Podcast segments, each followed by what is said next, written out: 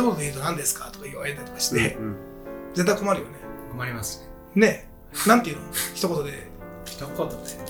なんか前ツイッターにまとめたんですよ。え？ツイッターってことは140字以内にはなってるってこと？140以内に。だけど2分ぐらいではある。えうんすごい。えいや、それもさ、でも、ゼロトラストっていう言葉を作ってから作ったわけじゃないじゃん。そうです。ああ、そう、そうか。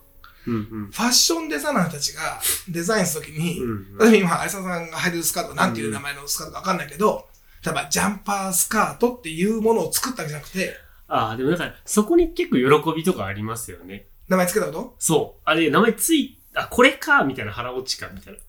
ずっともやもやして M365 ってすごいこうなんか、なんかいい言葉ないかなって調べていくと、先代の中作ってて、うんそれが簡易的に実装されてて、うんトラストアンカーがこうついてて、みたいな、こう、あ、これがゼロトラストか、みたいな、あの楽しみありましたよね。まあそうそう。だからね、うん。これこれを何と言いますか、ゼロトラストはあるんだけど、うん。ゼロトラストとは何ですかはないよね。あー、うんあー、面白いですよね。だから、いろんなもの言われて、20個ぐらい言われて、これのうちどれがゼロトラストですかって言ったら全部ゼロトラストですっていうことがあるわけ。はいはいはい。っていうこととかが、そそううそうそうそう。面白い面白い。ゼロトラスト自体が結構矛盾してますからね。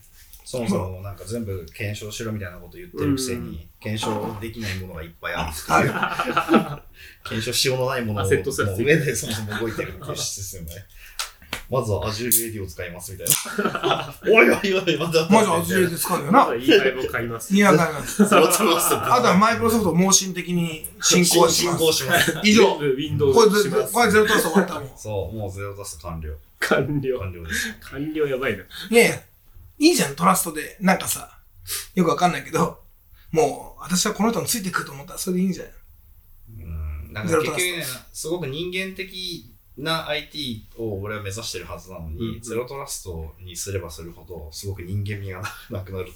そりゃそうだよ。ゼロ、人間味をなくすことが IT のゴールだから。そう。だから結局機械に任せるから信用できるってし仕掛けなわけなんだけど、うんどうしても人間のバイアスがかかるところがないと、うんうんそもそも仕事自体が回らなくなってるわけでしょ？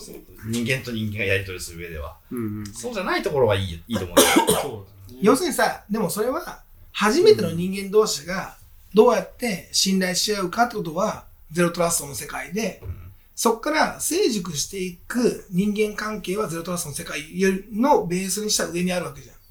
だから出会いはさ、出会い系サイトに行った時にさ、初めにこいつは詐欺師じゃないと思わないと。詐欺師だと思って見てます。お前ね、お前ね、昭和説だ。性悪説ね、昭和説。昭和あれです。性格悪い、性格悪い、性格悪い。LINE の ID 送ってくるまでのペース早いな。業者だなっつって。桜がな昭和あれですか。同期、の桜。ゼロトラストは昭和あれ説なんですかでね、ゼロトラストは、これはね、俺ね、どこからのセミナーでやったんだけど、うん俺さ、なんかいろんなテレビとかさ、ずーっと家流しっぱなしじゃん。ラジオ、ラジオもテレビも、なんか音楽も流しっぱなしで4つぐらいな見ながら、いつも仕事してるじゃん。これ西野がさ、キングコングの、はいはい。性善説と性悪説ではなくて、性弱説ですって言ってて、弱？うん、弱は何の弱ですか？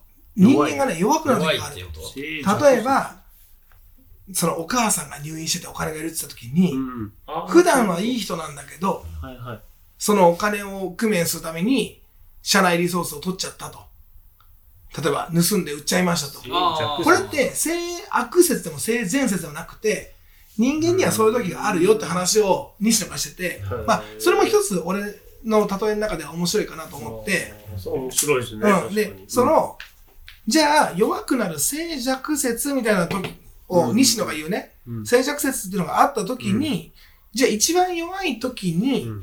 会社は何ができますか？って。て、俺コンサルやった時によく言ったのは、会社は200万ぐらいまでは、うん。社員に金を貸す仕組みを絶対作ってくれって話をしたの。会社で金が借りられないから、うん外で借りて大事になるんで、一番最初に頼られる人を会社にしてはどうですかって俺は提案をしたの。でその200万マックス借りてるやつは、絶対によそで何かが起きるから、見ることができるじゃん。だけど、金に困ってるかどうかもわからないと。その社内不正が。そこでパンと起きちゃうじゃん。で、隠そう隠そう。そうそうそうそうそう。例えば親がさ、うんなんか、入院したとか、ね。何かトラブルが起きてうん、会社に工面をお願いしてきた時に、はい。50万円お願いしますって言った時に、どうしたって言ってうん。相談乗るタイミングができるじゃん。うんうん。要するにさ、そういうさ、シグナルっていうのをどう取っていくか、うんお前にこれはシグナルとイベントとインシデントの違いみたいな話をしたけど、はいはいシグナリングをうん。どう検知できるかガバナンス量でむちゃくちゃ重要なので、ね。と思うじゃんい。や、ほんとその通りです。だからそれで、金に困った時に、まず一番最初に相談してもらえるのを、うん会社なり、友達なり、上司なりうんっていうことにして、上司は解決先を会社の組合でお金借りられるとかにすれば、うんガバナンスが取れるわけ。っていうのを俺はずっと言ってたの。で、それで面、白いですね。そうだってさだって、金盗まれてさ、うん。あ、盗、ね、社内不正起きて、ハードディスク盗むじゃん、は、お前がたまに。うんうん。ね、あ、それ、お前が、うんお前がハードディスク盗んでメルカリで売ってるじゃん、たまに。たまに。今まで2800個ぐらい売って、たまにね。あと200個ぐらい売ったらもうバレちゃうんだけど、たまにね。それなん ですよ。違う、7000個だっけ？7000 ?7000 個、まだもうあと4000個ぐらいです。たまに。それで、あの、バレた時に会社の大損害と、はい。お前が最初に、たかだか50万とか100万とかの悩みを打ち上げてくれて、無理して貸すっていうことのリスクなんて、この無理して貸すリスクの方が圧倒的に楽ちんじゃない？まあ確かにそう。社内不正をなくすときに、うんうん。社内ゴリゴリ監視しましょうとか、うん。その社内で何かこう、ずっとね、ルールを決めましょうって言ったって、結局働けなくなっちゃうだけの話じゃん。だかうん。らそういう保証の仕組みとかを作って、ね。社内犯罪を減らしていくっていうのはすごく重要なことで、金以外のアプローチってあります？金以外。うんうん。金がのアプローチは自由度しかないから、お前たちはもうやってるから難しいけど、要するにね、俺はね、金のアプローチは確かにいろいろ経験あるんですよあ。前の会社でも。いや、金っていうのはさ、じゃあ金って結局時間じゃない。で、俺は奥さんが、なんかローラースケートみんなで家族で行った時に、手、肘折っちゃったのね。で、その時に、家事何にもできないから、俺は家に朝まず洗濯します。子供まで幼稚園だから送っていきます。なんだかんだみたいな、自由な時間を作れたことによって、それまであんまり良好でなかった夫婦関係がまあまあ良くなるじゃない。うんその信頼できる人間としてなるじゃない。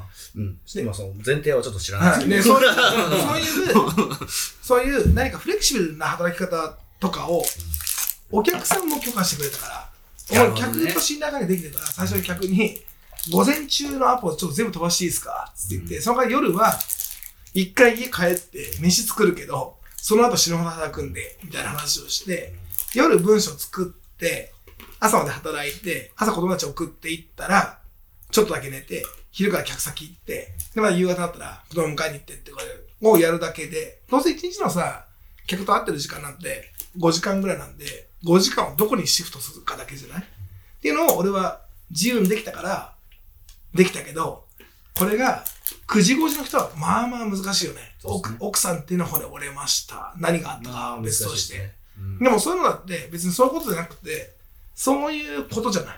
なんかその、家族に突然のトラブルが来るじゃない。その時に金が必要な時もあるし、時間が必要な時もあるし、両方もあるしね。両方もあるし。で、うんその時に自分はやれないけど、シッターを頼むとか、そういうサービスを頼むとかっていうところの金が出れば別に、それでもいいかもしれないじゃん。うんだから、結局金ってたのはそういうことが言いたいわけで、そのタイムズマネーだからさ。で、その時いにや、、信頼関係かなと思うんですよ。まあそれもあるよ。で、うん。その、うん。さっき最初言った200万っていう数字は実はそんなに問題にならないと思っていて、うんうんっていうのは、2億でもうん。2万でも、うん。あんま変わんないのかなっていうのがうん正直なところ、うん。っていうのは、過去の経験上、やっぱ何がしかやらかしたやつは、うん。その、ぱり突発的にお金が必要になってるシチュエーションが多い。つまり借りれないとか、うん相談できないとか、うん。あまあ絶対なんか他を頼れ頼れない理由がある、うん。大した金額じゃないのにハードスク売るのもそうなんだけど、うん。まあ切手を換金して何億にするっていう地道な作業もあったりしたりうん。するけど、うん。あれもやっぱ小銭を稼ぐみたり、うん。その時に必要ななんか数万円がし欲しいだけで、うん。会社の備品を売るわけでしょ、うん。あんなん大した金額がない5000円とか1万円、うん。それが必要だから、うん。そのリスクを負うんだけど、うん。それをしょその言ってくれるかなこっちに行って。だから、その言ってくれる言ってくれるっていうのが、仕組みがあったらね、言ってくれるし、昔は組合が、組合ね。く昔はね、社宅があるじゃん。うん。で、うん。なんか社宅があるから、例えばなんか、有沢家が、お母さんが寝込んだなと思ったら、社宅だからみんな知ってるわけ。なんか、あれ、なんで娘さんがカラマ持ってきてんだろうって言った時に、ね、あやささんに、うん。あれ？今日珍しいねって言ったら、いや、ちょっとお母さん倒れちゃった。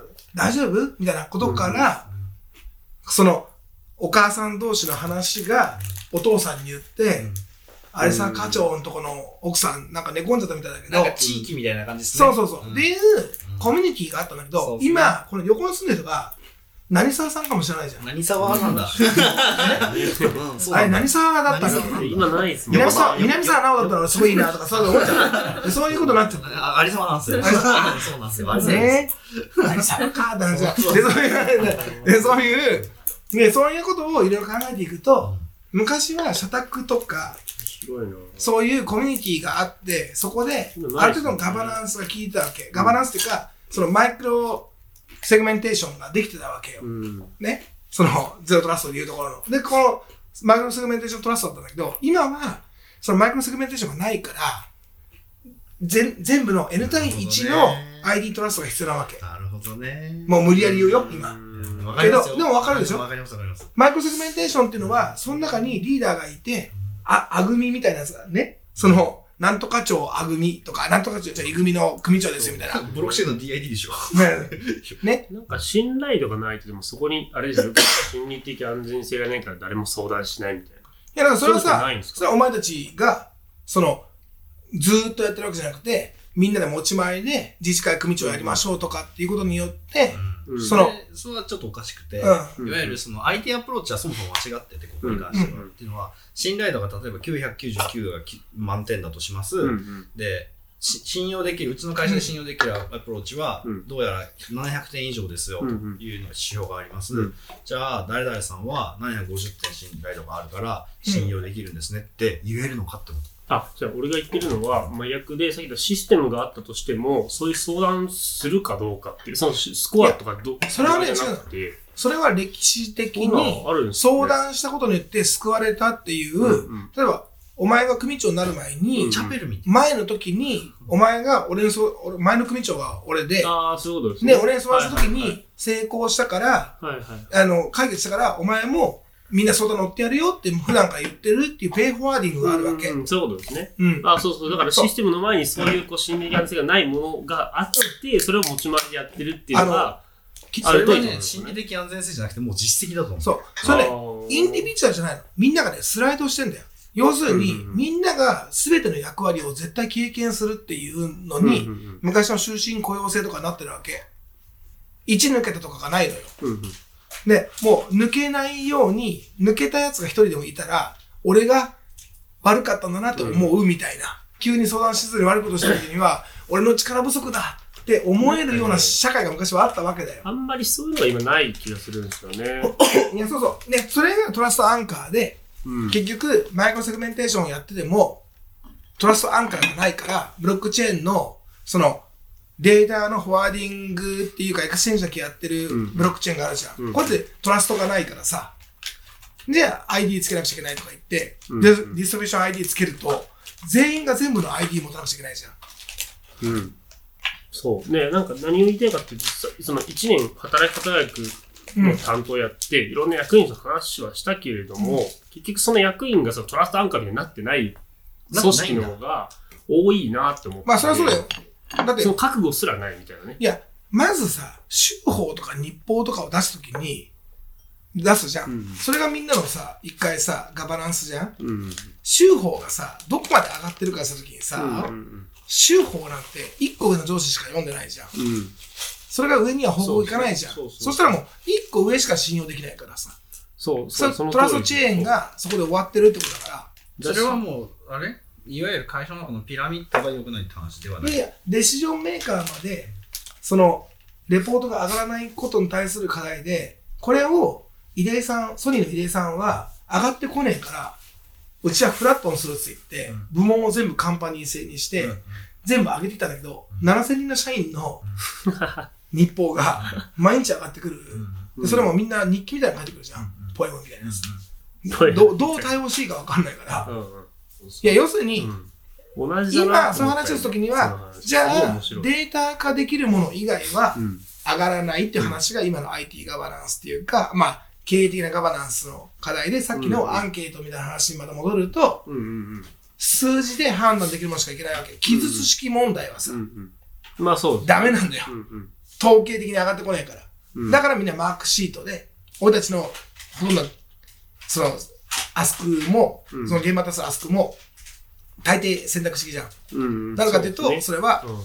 選ぶことによって、あうん。ただ選択肢が20もあったら選びきれないし、うんうん。3しかないと自分の意見は反映されないから、この塩梅がすごく難しいねっていうのが、うんきっとあの人事とか、うん。その行革チームの課題ではある。っていうふうにみんなで、全員がそう思うべきなのね。難しいなそう、組織論だった時、なんか今ガバナンスとかいろいろこう今選択肢もあったけど、なんかそこら辺のバランスですごい難しいなと思って。まあだから組織論っていうのはね、デシジョンメーカーまでう、ん。いかにレポートが上がるかだよ。サティアがうん判断するのか、吉田社長が判断するのか、うんまあ平野社長が判断するのかということで、うん。平野さんまで伝わればいいことは平野さんに伝わるように書く。うんうん。だから、コネクトって僕たちのね、その目標管理やってんだけど、英語で書いてるやついっぱいいるけど、上司日本語だったら日本語で書いた方がいいわけ。まあそう、それはそうですね。でみんな一生懸命英語で書いてるから伝わってなかったりとかするうんじゃん。まあそれはそう。ね。で、いかに自分の気持ちを伝えやすいかが重要で、うん。なんか、奥さんに愛してるとか言ってる？俺はい1日40回ぐらい言うんだけど。え ?40 回も俺42回言いますよ。42回も いや、でもなんか、そうなんですよね。今みたいな話で、コネクトも、結局その、ガバナンスっていうか、そのルールだからやってて、かつ自分がそれに対するメリットも知ってるからやってるじゃないですか。一発目とか、知らない人に対してそれ伝えるとすごい難しいなとか、えまずさっき言ったね、組長が変わった瞬間に、どうやってここは安全だよっていうか、みたいな、そうねここにトラスなんかあるよって誰が言うんだろうか、で、自分ごとにするんだろうかとか。さん、大体何日に1回ぐらい好きだよって言われたいの。うーん。1週間に1回。で、1週間に1回。で、その好きだよっていう気持ちが本当に伝わるためにはどうしていいの？目を見て言う。っていうレギュレーションが決まれば、まずそれが一つ。うんうん、でもそれがね、フラットにすると7000人から違うのが来るから、そうそうそうそう。死ぬって。そう。そう。そう。ソニー死ぬんだね。ソニーのカバヤさんね。結果死ぬ。ね。そこはインセンティブ設計じゃないですか。まあそうね最初に入ってくれる人にそうそうそうどれだけ自分がインセンティブを渡せるかっていう。インセンティブ設計はさ、うん例えば俺が吉田さんにさ、うん好きだよって時にさ、私もって言ってくれなかったらさ、言いがいがないもんね。まあそうですね。いやいや、言いがないっていうかさ、私もって言ってくれないんだったら、なんか、あれ？違うのかなと思って、うんうん。そういうプロトコールってあるじゃん。はいインセンティブ、ね、こう、こっちがこうします。相手もこうしてくれますって欲しいってことだよね。そうです。インセンティブは金なんですかね？いや違う違うそれはさ、評価で見て、フォ要するにフィードバックに対する対価ってことですね。